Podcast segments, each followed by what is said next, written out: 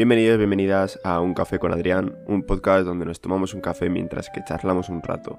Bienvenidos, bienvenidas a este episodio número 67. Todo depende de cómo nos hablemos. Perdonad si tengo la voz un poco como ronca, como tal. Es que pues me acabo de despertar hace una hora o así.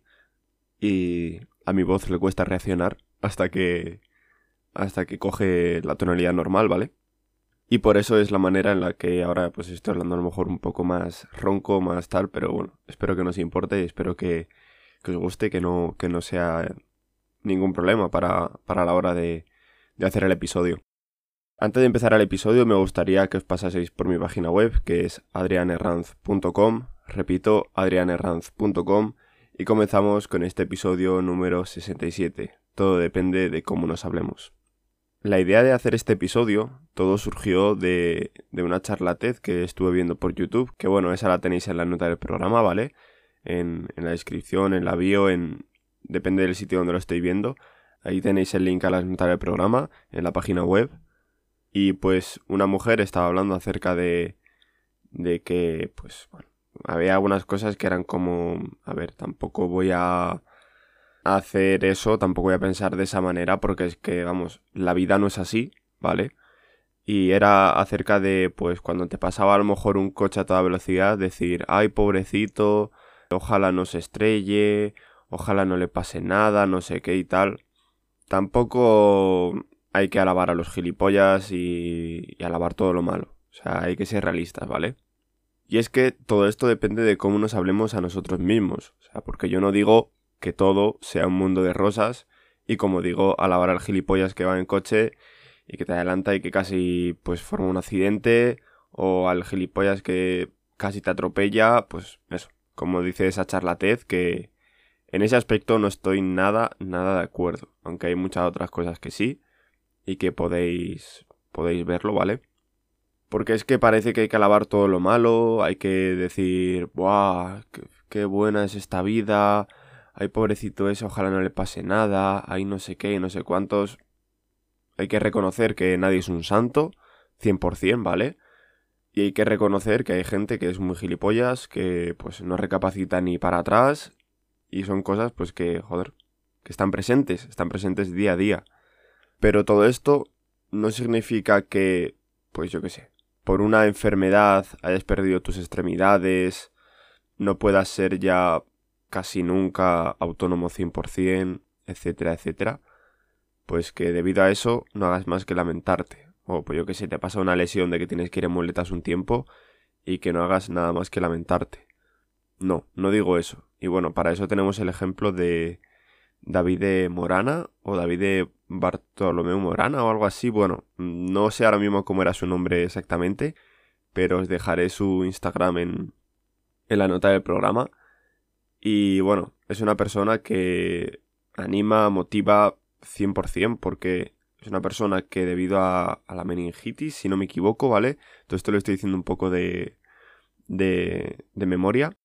Perdió pues tanto los brazos como las piernas. Y hostia, o sea, hay que verse en esa situación para decir, ¿qué hago con mi vida? Porque bueno, pues lo vemos que la verdad es que el chico está bastante animado y demás, pero hay que verse en la situación, porque seguro que tiene días de, de tristeza, de recaída, pero se ve que es una persona fuerte y una persona que aunque le haya pasado eso, pues tira con todo para adelante. Y eso la verdad es que es algo muy de admirar, sinceramente. Y con lo que me refiero de, de eso, si te pasa alguna cosa, pues muy catástrofe, por así decirlo, pues es tu vida. Es tu vida y, y es la que te ha tocado, así que vívela.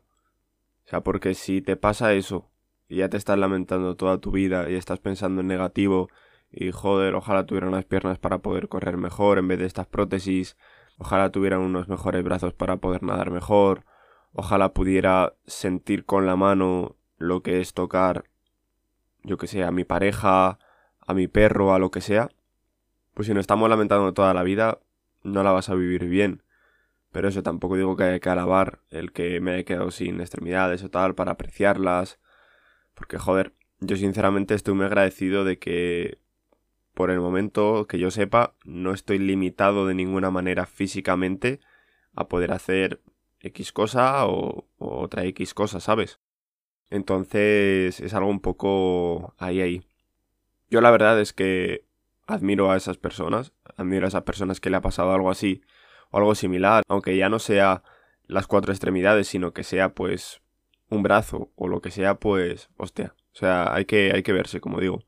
Entonces, todo depende de cómo nos hablemos. O sea, si nos estamos hablando todo el día negativamente, vamos a pensar en negativo y nos van a pasar cosas negativas ya casi por inercia. Si nos estamos hablando en positivo, no es que de repente nos vayan a pasar muchísimas cosas buenas, todo bien, todo perfecto, tal.